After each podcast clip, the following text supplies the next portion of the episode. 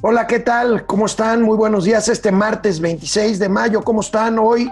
Hoy voy solo porque Mauricio Flores está dando una conferencia virtual eh, vía estos mecanismos de, reuniones remotas. Eh, me parece, tengo, eh, tengo información de que está dando un taller de albures. Pero bueno, hoy tendremos, hoy tendremos información del crecimiento de México. Corrigió el, el, el INEGI el crecimiento del año pasado, decrecimos más de lo que sabíamos y este año vamos pues del nabo, como dicen. Ahorita vamos a revisar las cifras y ¿qué creen? El presidente de la República ya no quiere estar en Palacio Nacional, ya está harto, ya quiere salir. Ahorita regresamos a platicar con ustedes de todo esto. Esto es Momento Financiero. El espacio en el que todos podemos hablar. Balanza comercial. Inflación. Evaluación. Tasas de interés. Momento Financiero. El análisis económico más claro. Objetivo y divertido de Internet. Sin tanto choro. Sí. Y como les gusta. Peladito y a la boca. Órale. Vamos, réjete bien. Momento Financiero. Bueno, y antes de ir a los datos económicos del Producto Interno Bruto, inversión extranjera, en fin, varios datos que tenemos por aquí preparados para ustedes. El presidente de la República ya no se halla en Palacio Nacional, quiere reanudar sus giras, quiere reanudar sus giras dentro de toda esta confusión que hay con las comunicaciones tan diversas y tan contradictorias que da por un lado el presidente y por otro lado Hugo López Gatel, su secretario de Salud, pues se supone que la jornada nacional de sana distancia termina el próximo domingo, aunque pues creo que los números de contagiados y fallecidos lamentablemente todavía nos hacen pensar que debemos de ser muy cuidadosos, pero mientras tanto, dentro de esta confusión, el presidente pide permiso ya, clama salir de Palacio. Cinco o seis estados y las reuniones de seguridad no se van a hacer aquí, en Palacio, se van a hacer en los estados. Y lo mismo las conferencias se van a hacer en los estados. Si no los autoriza el Gabinete de Salud, también para ir a iniciar obras que están pendientes, para la reactivación de la economía, para la creación de empleos, para ir hacia adelante, eh, eh, para pensar en el futuro, en el porvenir de nuestra patria. Para generar empleos, ahorita hace un ratito, hace un momento lancé un tuit preguntando en serio, a ver ustedes qué opinan, estos personajes que preguntan, eh, señor presidente, ¿por qué es usted tan brillante y por qué se ve tan bien el día de hoy. Lord Molécula y el, del parche y todos ellos. ¿Estos dos contarán como empleos generados en esta administración? Es una pregunta seria que espero que me ayuden a contestar. Eh, pero por lo pronto, por quinto trimestre consecutivo, el Producto Interno Bruto de México disminuyó. Reportó esta mañana el INEGI, el Instituto Nacional de Energía, de Energía, Instituto Nacional de Estadística y Geografía. A ver, ¿quieren ver una curva planada? ¿Quieren ver una curva planada como la que siempre trata de explicar y nunca puede porque simplemente está hacia arriba en cuanto a con contagios. ¿Quieren ver una curva planada? Aquí tenemos la curva del crecimiento de México en los últimos trimestres. Fíjense cómo venía creciendo antes de que empezara esta administración y cómo se aplana y empieza a caer. Llevamos cinco trimestres consecutivos de, eh, de caída en el Producto Interno Bruto después de 37 trimestres consecutivos de crecimiento. Ustedes díganme, y esto es antes antes de la pandemia. Pero veamos el cuadro del INEGI, veamos el cuadro del INEGI, el último, el último mes, o sea, eh, lo que es el mes eh, de abril, del el trimestre enero, abril, el Producto Interno Bruto se cae 1.2%. Si lo vemos trimestre contra trimestre anterior anualizado, es más de 2%. Pero si lo, anualiza, si lo anualizamos en cuanto a lo que cayó el Producto Interno Bruto en el primer trimestre del año, pues la cifra llega a 4.4% de caída anual. Vaya, vaya cifra, 4.4% en el primer trimestre. Recuerden que el confinamiento y las consecuencias económicas empezaron a finales de marzo. Esto quiere decir que estas cifras son todavía previas, previas al coronavirus. Bueno, pues imagínense lo que, se, lo que se nos viene ya con el coronavirus encima, con la economía detenida. Y bueno, pues la suspensión de actividades, in- in- in- insisto, inició en marzo, aquí todavía no se nota, bueno, y por estas mismas razones, Bank of America, Bank of esta institución que ha sido la más pesimista y desgraciadamente la más precisa en sus pronósticos, ajustó precisamente su previsión de crecimiento para el PIB en este año en México, no hay crecimiento, menos 10% para 2020. Por cierto, el INEGI corrigió a la baja la estimación oportuna que habíamos comentado hace algunas semanas aquí para el cierre de 2019. Habíamos dicho que la economía mexicana se había caído en el año 2019 0.1%, pues no, el INEGI corrige a la baja y el decrecimiento, el índice de PIB mexicano para el año pasado, el primer año del gobierno de López Obrador, es de menos 0.3%. Pero, pero el presidente sigue lo suyo, sigue con creación de empleo, sigue con becas, sigue con que los apoyos de Sembrando Vida y los apoyos de Jóvenes Construyendo el Futuro van a contar como empleo. Y hoy, y hoy hace otro anuncio. A ver. informar al pueblo de México que vamos a iniciar un programa de becas a especialistas, a estudiantes de especialidades que van a poder ir si no tenemos el cupo en el país, porque no se tiene para atender a todos, van a poder ir a estudiar al extranjero. 20, 30 mil médicos. Bueno, pues becas, a ver si no se les ocurre que también las cuenten como empleos. Es una barbaridad, hemos perdido un millón de empleos, como lo me reconoció el mismo presidente. Él promete dos millones de empleos. La verdad, no veo, no veo cómo se creen, y menos, y menos con una economía en franca decadencia, como lo acabamos de ver que reporta el INEGI. Y acuérdense que nosotros dependemos de la economía de Estados Unidos, y la economía de Estados Unidos, aunque Trump diga también lo contrario, viene para abajo, viene para abajo la caída, ya habíamos dado este dato, la caída del segundo trimestre de la economía de Estados Unidos va a ser de dos dígitos y pues desde ahí Trump va a empezar su campaña por la reelección, ya está diciendo que les va a ir bien, ya vemos playas retacadas, bares retacados en Estados Unidos, espero, espero que el coronavirus no resurja, no venga un rebrote de la pandemia. Pero bueno, vamos a regresar con más datos económicos aquí a Momento Financiero, Economía, Negocios y Finanzas para que todo el mundo las entendamos. Recuerden vernos en el canal 76 de Easy de lunes a viernes a las 4 de la tarde, en Spotify, en YouTube y por supuesto en Facebook. Regresamos rápidamente en un momentito. Bueno, recuerdan que hace unos días la secretaria de Economía y el propio presidente presumieron un incremento en la inversión extranjera, en inversión extranjera hacia nuestro país. Pues bueno, pues como lo habíamos hecho la vez anterior, nosotros advertimos, hay que esperar las cifras de balanza de pagos del Banco de México. Pues bueno, pues estas llegaron ayer y a pesar de lo que se dice y siga presumiendo la llegada de inversión extranjera, sigue llegando, pues. Pero la balanza de pagos presentada por el Banco de México registra una caída del 20% en el flujo foráneo de recursos de inversión.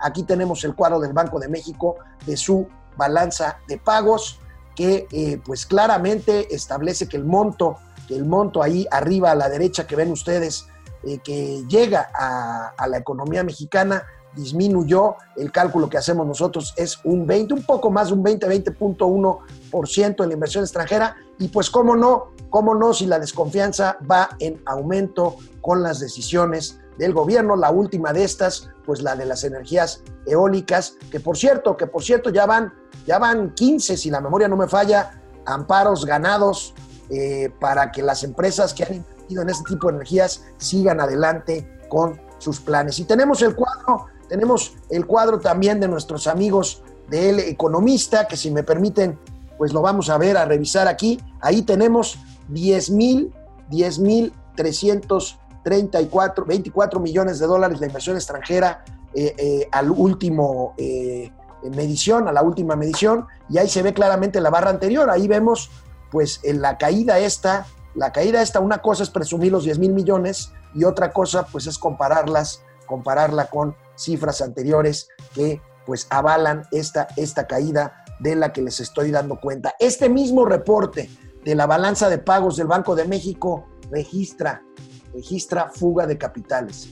Ya lo habíamos advertido aquí en Momento Financiero. Bueno, pues el último reporte al mes de abril registra el Banco de México una salida de capitales mexicanos hacia el extranjero por 5 mil millones de dólares. Y bueno, híjole, perdón, pero pues así son los números. También en los últimos días el presidente de la República reportó ingresos tributarios, o sea, impuestos al alza, pero pues aquí tenemos un reporte preliminar en lo que va de mayo, en lo que va de mayo y nuestros amigos de producción tienen ya listo el cuadro, eh, tenemos en lo que va de mayo también a la baja la recaudación a pesar de lo reportado el domingo por el presidente. Los ingresos tributarios, los ingresos tributarios en general, los impuestos caen 9% y el IVA, tan solo el IVA, el impuesto al valor agregado, cae 28%, cosa que es natural, normal, a pesar de que digan lo contrario. Normal, eso no quiere decir que sea bueno. ¿Por qué? Pues por el consumo se ha caído, por la pandemia, por el, paro, por el confinamiento. Y bueno, pues ahí está, tenemos el IVA cae, cae 28, 28%. Bueno, pues este, creo que es una mañana así está nubladona y también en cuanto a los datos, los datos económicos disponibles. Y bueno, pues vamos a ver, vamos a ver, hay muchos conectados, gracias. Hay muchos conectados, vamos a ver quién está en YouTube. Aquí está César René Rodríguez Pérez, saludos desde Chihuahua, el mejor programa financiero. Muchísimas gracias, eso tratamos de hacer para ustedes. Juan Manuel Manso, hola, ¿qué tal Juan Manuel? Enrique Herdes, Enrique, ¿cómo estás? César René Rodríguez Pérez, saludos eh, desde Chihuahua, bueno, ya me lo habían, me lo pusieron otra vez aquí. Daniel Vera desde Puebla, tercer imperio mexicano, o sea que el desarrollo en México disminuyó y que ahora se llama así al PIB. Bueno, pues el PIB siempre ha sido el PIB y es, como les, les, eh, decíamos o les hemos dicho ya en nuestras cápsulas, es la suma de toda la producción, la riqueza generada por un país. Ahorita pues estamos explorando un nuevo índice de felicidad que pues a ver, a ver cómo, cómo viene. Octavio Bautista, ni el que vive en palacio aguanta, imaginémonos a nosotros en nuestras casitas, imaginen a nosotros en nuestras casitas, qué mal ejemplo.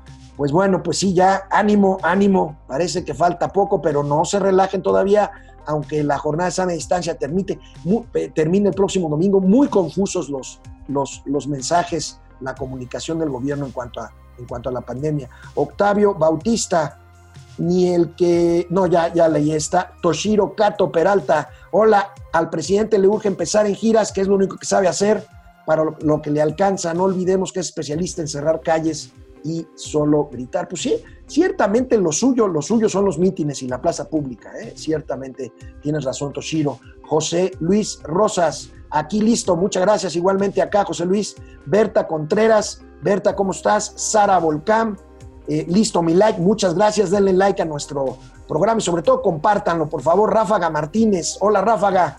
Eh, la pareja atómica, aunque solo hay uno, pues sí, ya les dije que Mauricio está dando ahí una conferencia.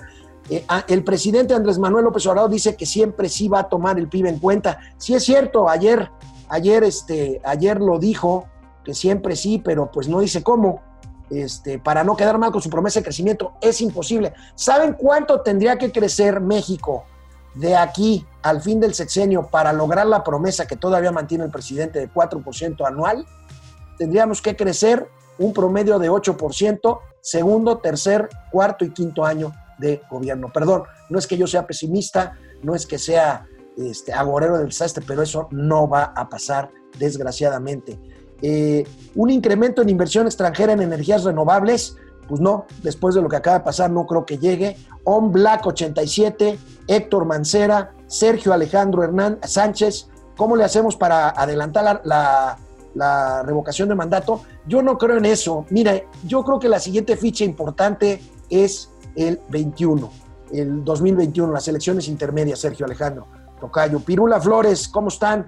Y a ver, vámonos a Facebook, Ferrangel, Héctor Martínez, Juan Munguía, Pedro Vivas, Lor Molécula es subempleo. Bueno, pero pues mira, si cuentan como puestos de trabajo las becas de jóvenes construyendo el futuro, pues yo creo que Lor Molécula será contabilizado como un empleo de los dos millones que nos promete el señor presidente de la República. Pepillo Medina, saludos desde Sombrerete, Zacatecas, Nidia Cruz, Perrangel. Eh, le urge seguir haciendo campaña ya que esto del COVID le ha afectado. Pues sí, nada, nada, no es nada grato esto del COVID. Luis Díaz, bueno y lluviosos días, así es, está nubladón. Hurón Lozano, Viridiana Villavicencio, hola Viri, gracias, gracias. Pedro Vivas desde Tizimín, Yucatán. José Alfredo Anaya Ruiz desde Morelia, que están muy tristes porque perdieron, perdieron a su equipo de primera división, a los Monarcas, se vendió y va a jugar en Mazatlán. Alejandra Hernández desde Zapopan, Jalisco. Fer Rangel, en cuanto a la ley de educación de Puebla, ¿qué están haciendo? Esto atenta contra la IP. Estoy seguro, estoy de acuerdo contigo, Fer, estoy seguro que esto va a ser controvertido constitucionalmente y la Corte tendrá la palabra. Espero que la Corte haga su parte y eche abajo esta barbaridad. Pedro Vivas, Jorge Alberto Torres, Francisco Guerra y Fer Rangel. Eh, este, bueno, pues eh, ahorita regresamos a ver, a ver otros temas. Recuerden, Momento Financiero, Canal 76 de Easy, de lunes a viernes 4 de la tarde y en Spotify. Volvemos en un Bueno, pues eh, recuerden esto, una buena noticia, una buena noticia, la verdad. Eh, mucho se ha comentado de litigios fiscales, de pues, demandas fiscales de muchas grandes empresas contra el SAT, el Servicio de Administración Tributaria. Esto habíamos dicho es normal, pues hay ahí este, eh, pues, negociaciones para ver si los impuestos están calculados o no correctamente. Bueno, ayer, anoche, Walmart, Walmart, el gigante de las tiendas de autoservicio, paga al fisco mexicano 8 mil millones de dólares. Escucharon bien. Llegaron a un acuerdo y pagaron 8 mil millones de dólares. Es un dineral, es un dineral. Llegó un acuerdo entonces Walmart con el SAT. Son impuestos relacionados con una operación que se hizo hace algunos años en las cuales Walmart vendió sus restaurantes VIPs, recuerda los restaurantes VIPs que por ahí andan, se los vendió al grupo Alsea. Vemos, tenemos por aquí un recuadro de reforma que da la historia brevísima de este, pues de este litigio, de este litigio. Aquí está, aquí la tenemos. Déjenme ponerla eh, al alcance de mi cansada y senil vista. Aquí la tengo por aquí. Bueno, sí, tenemos aquí 12 de mayo, 12 de mayo eh, de 2014, Walmart concreta la venta de 361 restaurantes de la cadena Vips Alsea por 8.200 millones de pesos. En abril de 2018, cuatro años después, Walmart revela que el SAT requirió 3.665 millones de pesos por diferencias en el pago de impuestos por la venta de VIPs. En abril de 2019, el año pasado, el SAT vuelve a requerir este pago ahora por 4.749 millones de pesos por impuestos, multas y recargos. Ya en este año, en febrero de 2020, el SAT requiere a Walmart 10.559 millones de pesos de impuestos no enterados por la venta de VIPs. Y el 8 de abril, hace un mes, el mes pasado, mes y medio ya, el presidente dice, ¿se acuerdan de esa mañanera donde dice que hay 15 grandes contribuyentes que deben 50 mil millones de pesos, incluyendo multas y recargos? Bueno, pues el 28 de abril el presidente dijo de una empresa grande, no dijo cuál, pero bueno, el día de ayer, 25 de mayo, Walmart, perdón, anuncia que pagó 8.079 millones de pesos al SAT para poner fin a sus diferendos con el fisco mexicano. Es una buena noticia, es una muy buena lana. Y bueno, ¿se acuerdan ustedes de Gerardo Esquivel? Gerardo Esquivel, este eh, funcionario economista del, del Colegio de México, que iba a ser subsecretario de egresos, pero que finalmente fue propuesto por el presidente de la República como subgobernador del Banco de México. Bueno, anoche hace en su Twitter una propuesta, una propuesta muy interesante. Dice Gerardo Esquivel, Calculo que con este dinero, el dinero que le pagó Goldman al fisco, 8 mil millones eh, de pesos, se podrán otorgar dos meses de salario mínimo a cada uno del millón de desempleados por COVID que ya reconoció el presidente. Fíjense que esta es una propuesta interesante. Vamos a ver, miren, a mí me preocupa mucho que, este, que estos dineros que está buscando el presidente por todos lados, por cobrar impuestos, que qué bueno que lo haga, si se deben impuestos hay que pagarse, que eh, los fideicomisos, que los ahorros. Por cierto, la Secretaría de Hacienda tiene absolutamente detenido cualquier peso que signifique la operación de las dependencias públicas mientras éstas no le presenten su plan de reducción del 75% en sus gastos, pero bueno, mientras son peras o son manzanas, esto de Gerardo Esquivel es una buena, es una buena idea. Hemos dicho aquí ya que hacen falta transferencias más que dádivas a programas sociales que no generan empleos. Por ejemplo, es una buena idea al millón de desempleados de COVID, darles durante dos meses un salario mínimo, ayudarles. Y bueno, pues se podría usar el dinero que acaba de pagar Walmart con esto, con estos, con estos recursos. Pues vamos a ver, este es una persona cercana al presidente de la República, vamos a ver si el presidente le hace, le hace caso. El presidente de la República, por cierto, hoy se lanzó otra vez contra los medios de comunicación, hablando de las cifras confusas del COVID. Reforma y el Universal coinciden con que México tiene la tasa de letalidad más alta de América Latina y la tasa de letalidad eh, por coronavirus se calcula simplemente con casos reportados, cuántos se mueren de esos casos reportados. No tiene ciencia. El presidente dice que es mentira, y bueno, pues aquí el presidente se puede meter en Honduras porque, bueno, pues porque eh, si reportan cierto número de fallecimientos, eh, lo divides eh, por el número de casos reportados y ahí tenemos pues el índice de letalidad. La bronca es que hay muchas, muchos señalamientos que nos están indicando que hay más casos no reportados, que hay más casos, miles de más, de más casos y que pues en este caso pues le convendría al gobierno porque entonces se reduciría el índice de letalidad, aunque, ojo, también el índice de fallecimientos, dicen por ahí que si lo comparas con las actas de defunción eh, registradas en los últimos dos meses, pues parece que hubiera más, más muertos, desgraciadamente, por el coronavirus. En fin, este es un problema de comunicación serio que tiene, que tiene el gobierno federal. Fíjense, ayer me, ayer me preguntaban en Twitter, Ayer me preguntaban en Twitter este, por qué, eh, comparando ahí un poco la parte, ¿se acuerdan de los 43 de Ayotzinapa? Eh, que si el gobierno no se había hecho cargo, de que si eh, no había apelado en eso. Yo quiero decirles que el gobierno asumió una responsabilidad que aparentemente no le tocaba, porque era un tema del gobierno estatal de Guerrero, pero que la gestión de comunicación fue terrible. Y en eso se parece la gestión de comunicación de aquel evento de Ayotzinapa, que son dos cosas distintas, pero en cuanto al manejo de comunicación, pues es completamente equivocado como lo está haciendo, a mi parecer, el tema, el tema del coronavirus. Bueno, vamos con más eh, conectados. Luis Roberto Muñiz Muñiz en YouTube. Las matemáticas no se le dan a AMLO, no, no se le dan. Tercer imperio mexicano. No eres pesimista, eres realista. Muchas gracias. Tratamos de ser lo más realistas posibles, aunque luego por ahí nos llueve y nos pegan.